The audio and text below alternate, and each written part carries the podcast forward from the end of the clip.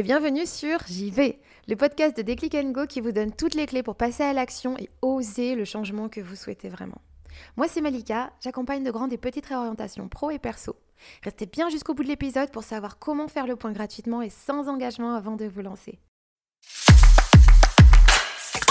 Dans ce cinquième épisode de J'y vais, on verra ensemble si le fait d'avoir un plan A, B, C, etc., c'est vraiment une bonne idée ou pas. L'objectif, c'est que vous soyez capable de déterminer si avoir un plan qui répond au fameux au cas où, ou oui mais si jamais, vous aidera ou pas dans votre parcours de reconversion professionnelle. Et comme la question n'est pas vite répondue, on en parle en 15 minutes, tout de suite. Un plan B, c'est une solution alternative à mettre en place dans le cas où le plan principal ne fonctionnerait pas. Et généralement, on l'envisage pour sortir d'une situation fâcheuse ou périlleuse. Ah oui, non, non, mais c'est pas un son agréable, on est d'accord. Dans le cadre d'une carrière initiale, le plan B, c'est la reconversion. Et dans le cadre de la reconversion, le plan B, c'est le rebond. Et après le rebond, on a quoi? Bah, on a la résilience. Donc, euh, économisez-vous des étapes, soyez tout de suite copains ou copines avec la résilience. Voilà, c'est tout pour moi. Bisous Je vais vous parler d'une étude qui a été menée en 2016 par les chercheurs de l'Université du Wisconsin il a été proposé à des volontaires un jeu du genre déchiffrer des lettres, avec la promesse d'un repas gratuit en cas de succès. Une moitié des volontaires devaient penser à une façon alternative d'obtenir un repas gratuit. Aucune demande n'a été faite à l'autre moitié. Les participants ayant envisagé un plan alternatif se sont révélés moins performants que ceux n'ayant pas réfléchi à cette éventualité. Selon les chercheurs, avoir une solution de backup altère la motivation à réussir et dès lors la performance. Faut-il donc renoncer à un plan B pour atteindre nos objectifs? Bien, selon ces chercheurs, tout dépend du contexte. Deux cas de figure. Groupe A. Le succès passe par une mise sous tension, sans risques collatéraux graves évidemment, et celle-ci rend nos actions pertinentes. Groupe B. L'anxiété provoquée par le backup a plutôt tendance à nous déstabiliser. Dans ce cas-là, mieux vaut prévoir un plan B. Du coup, plan B ou pas, dans ce cas de figure, ça dépend surtout de notre gestion de la tension provoquée par le Ouh là là là, je joue ma vie ici maintenant, il n'y a plus d'alternative Certains seront galvanisés par cette idée, d'autres seront paralysés. Vous vous demandez certainement comment l'absence de plan B peut bien nous aider à être plus efficaces. 3 possibilités. 1. Je sais que je peux gérer, y compris sans alternative. Par connaissance de ma petite personne ou excès de confiance. 2. Je procrastine tout, donc ça je le ferai aussi plus tard. Et comme je l'ai fait un petit peu plus tard, bah, j'ai pas le temps de trouver un plan B en fait. 3. Hein. Je suis accro à l'adrénaline provoquée par la situation où je me mets délibérément en péril, ce qui me procure une grande satisfaction. C'est un petit peu malsain quand même cette histoire, parce que quelque part je me mets un peu en danger, et puis c'est pas. Euh, niveau sérénité, c'est pas tip top. Hein. Ah là là là là je ne sais pas vous, mais pour moi, de la première à la terminale, c'était le pays du ne pas avoir de plan, c'est déjà avoir un plan. Je faisais mes devoirs à la dernière minute, jusqu'à 1h du mat. Donc euh, sans plan B, hein. Alors que j'avais eu quand même 3 semaines à chaque fois, ou voilà, 2-3 semaines, pour faire ce qu'on me demandait. Et eh bah ben, bizarrement, j'étais très efficace. Cernée, mais efficace. Bon, moi je suis plutôt du groupe A, mise sous tension pour être pertinente. En revanche, quelques années plus tard, et en ce qui concerne ma propre reconversion, qui a duré quand même deux ans, hein, formation, certification, création de société, etc., etc., je peux vous garantir que je ne me suis pas amusée à m'y prendre à la dernière minute. Hein, et que le plan B, bah, il est tracé, parce qu'une reconversion, c'est pas un devoir de seconde. Il y a un tout petit peu plus d'enjeux quand même. Hein. Les différences entre ces deux situations sont plutôt évidentes. Je risque de perdre gros dans le cas de la reconversion, à la différence d'un devoir loupé. Un changement de métier impacte d'autres domaines de ma vie. Rater un devoir, bah, c'est rater un devoir. En seconde, je n'étais pas adulte. Aujourd'hui, j'ai 36 ans. Je suis devenue mature. Oui, enfin, tu mets quand même des bruitages dans un podcast dédié à un sujet sérieux, hein, quand même. Alors, il y a quand même un point commun entre ces deux situations la connaissance de soi face à sa capacité d'adaptation. En seconde, première, terminale, je pouvais compter sur le fait que le soir, jusqu'à très tard, j'arrivais à mieux me concentrer qu'en journée. Et une fois en cours de reconversion, je pouvais aussi compter sur le fait que mon expérience professionnelle de 10 ans et mes nouvelles compétences me permettraient d'envisager une autre route au cas où ça ne fonctionnerait pas. En tout cas, pas de la manière dont je l'aurais envisagé. Vous n'avez pas de plan B? Tant mieux, vous êtes en train d'écouter un épisode qui vous indiquera comment vous en créer un. Pour répondre à la question posée dans cet épisode, avoir un plan A, B, C, etc., est-ce que c'est vraiment une bonne idée ou pas? Dans les différents domaines de votre vie, je dirais oui et non. Avoir un plan B quand on tombe amoureux, bah c'est un petit peu nul. Avoir un plan B quand le métro est en retard, c'est plutôt malin. Et dans le cadre de la reconversion, c'est un grand oui, il faut absolument avoir un plan B pour trois raisons. 1. Au moment où vous débutez votre reconversion, personne, et je dis bien personne, ne sait quel sera le résultat. Et par résultat, j'entends aboutissement de votre reconversion vers un projet professionnel concret qui réponde à vos attentes. Le résultat peut aussi être une déception, car une fois plongé dans le quotidien professionnel tant rêvé, eh bien, vous tombez de haut. C'est la raison pour laquelle je recherche d'ailleurs des professionnels heureux de leur reconversion pour donner une vision réelle du quotidien de leur job. À bon entendeur 2. Les amis, la pression sans plan B, elle est énorme. Épargnez-vous. J'ai déjà entendu dans une formation que j'ai animée pour de futurs entrepreneurs, bah c'est le projet de ma vie, ce sera celui-là et aucun d'autre. Je suis très respectueuse et admirative de constater autant d'implications. Mais la pression de deux tonnes qui arrivent sur vos épaules, la pression, il vaut mieux la... Enfin, il vaut mieux diversifier vos sources de satisfaction professionnelle, car on n'est pas à l'abri au hasard d'une 28e vague de Covid. 3. Hmm. Acceptez que malgré toutes vos compétences, un contexte favorable, un timing parfait, ce projet n'aboutisse pas. Oui, c'est dur, mais c'est aussi important de le comprendre et de le digérer dès maintenant pour vous libérer de ce prétendu résultat. Ne vous identifiez pas à l'accomplissement de ce projet, vous allez vous perdre, que ce soit un succès ou non d'ailleurs. L'écrivain américain Truman Capote le formulait ainsi L'échec est l'épice qui donne sa saveur au succès. Non, non, non, non, mais je ferai pas de blague sur son nom de famille, hein, non, non, ça va, je sais me tenir. Hein. Allez, on voit ensemble comment vous créer un plan B adapté à votre situation. 4 étapes pour gagner en sérénité et construire votre plan B. Étape 1. J'écris sur une feuille tous les plans B possibles et imaginables, sans limite de temps, d'argent, de compétences. Étape 2.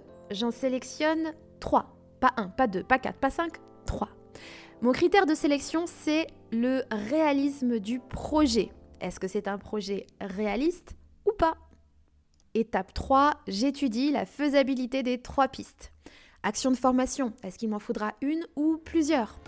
Quand commencent les inscriptions? Est-ce que la formation se fera à distance ou en présentiel? Qu'est-ce que je préfère? Accompagnement ou pas? Est-ce qu'il me faudra un accompagnement, du coaching? Est-ce qu'il me faudra un accompagnement spécifique, du mentorat? Est-ce que j'ai le budget? Etc. etc. Étape 4, elle est très simple. Je fais un choix.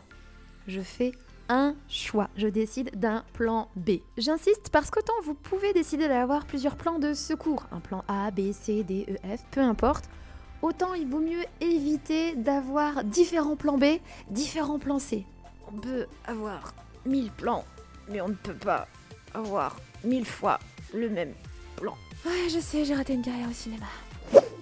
Un petit récap? Le plan B est une solution alternative au plan A la stratégie principale ne fonctionne pas comme désiré. La reconversion peut être perçue comme le plan B d'une carrière professionnelle. Il n'empêche que la reconversion en elle-même devra aussi prévoir des stratégies alternatives au cas où. Vous faites peut-être partie de ces humains qui deviennent particulièrement efficaces une fois le couteau sous la gorge, le contenu du sablier presque écoulé. C'est ni bien ni mal. On n'est pas ici pour faire la morale à qui que ce soit. Simplement, ce comportement sera parfois aidant et d'autres fois pas du tout. À vous de vérifier l'enjeu des situations qui ne comportent pas de plan B, pour vous éviter des impasses douloureuses. Au-delà de la stratégie de secours, le sens de l'adaptation vous permettra d'anticiper une reconversion qui n'aboutirait pas comme envisagé. Ne vous en privez pas. Gagnez en sérénité et inscrivez dès à présent votre plan B d'après les quatre étapes mentionnées précédemment. Comme vous avez été mignon, l'astuce du jour de Tata Malika, c'est un tour de magie qui vous prendra deux minutes. Pour que vous puissiez être dans le bon état d'esprit afin de choisir le plan B. Vous me faites confiance? Ouais Très bien. On va se mettre dans un petit contexte zen.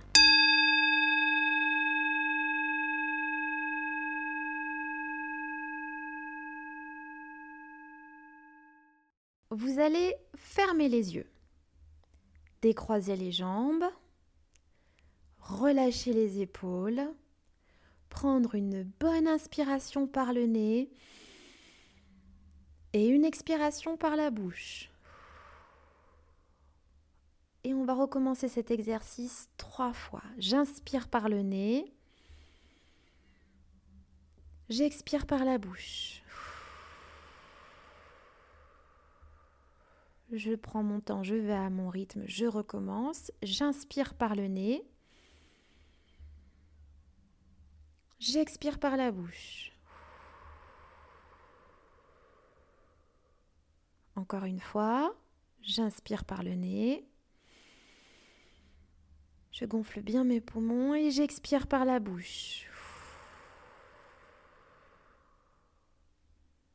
Très bien. Vous allez maintenant vous replonger dans une situation où vous avez été en capacité de trouver une solution face à une difficulté. Parmi toutes les situations qui défilent dans votre esprit, je vais vous laisser une minute pour en sélectionner une, celle qui vous aura procuré le maximum de satisfaction et de fierté.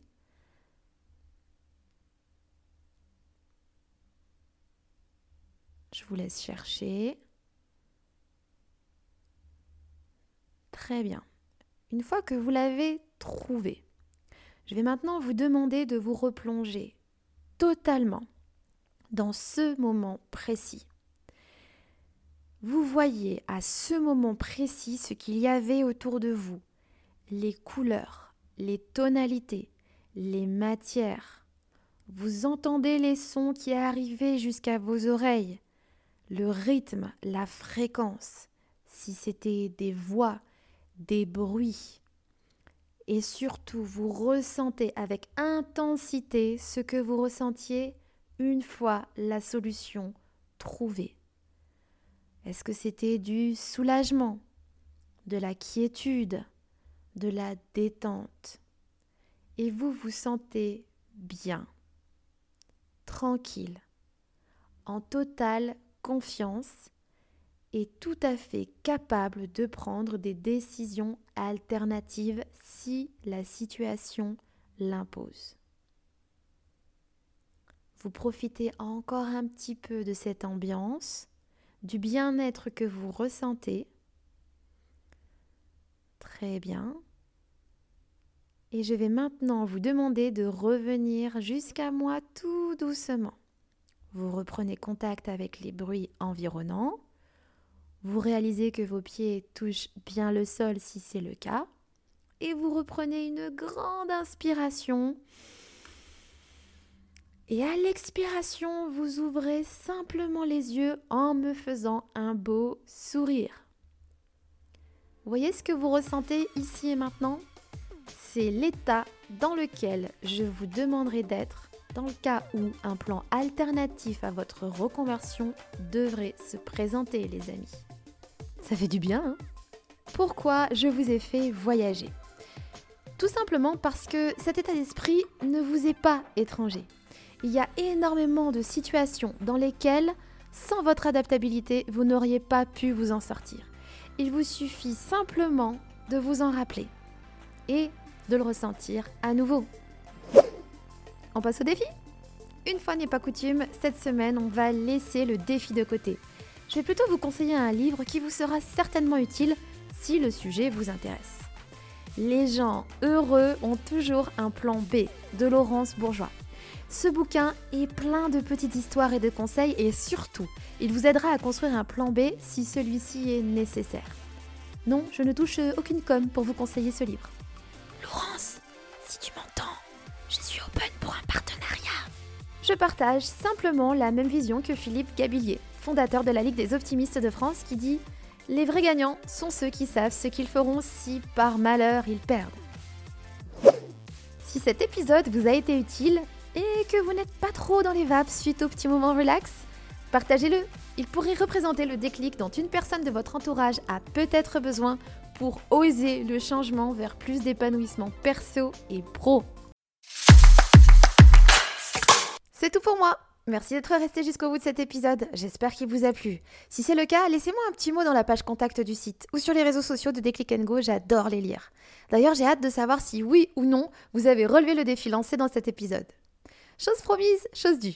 Pour faire le point gratuitement et sans engagement comme annoncé en intro, allez sur la page Faire le point du site de Déclic Go. Vous trouverez le lien en description. Et je vous recontacterai pour faire un diagnostic de 30 minutes. Alors go Cette émission vous a été proposée par Déclic Go, le premier organisme de formation qui accompagne les réorientations de ses bénéficiaires jusqu'à 12 mois après le parcours.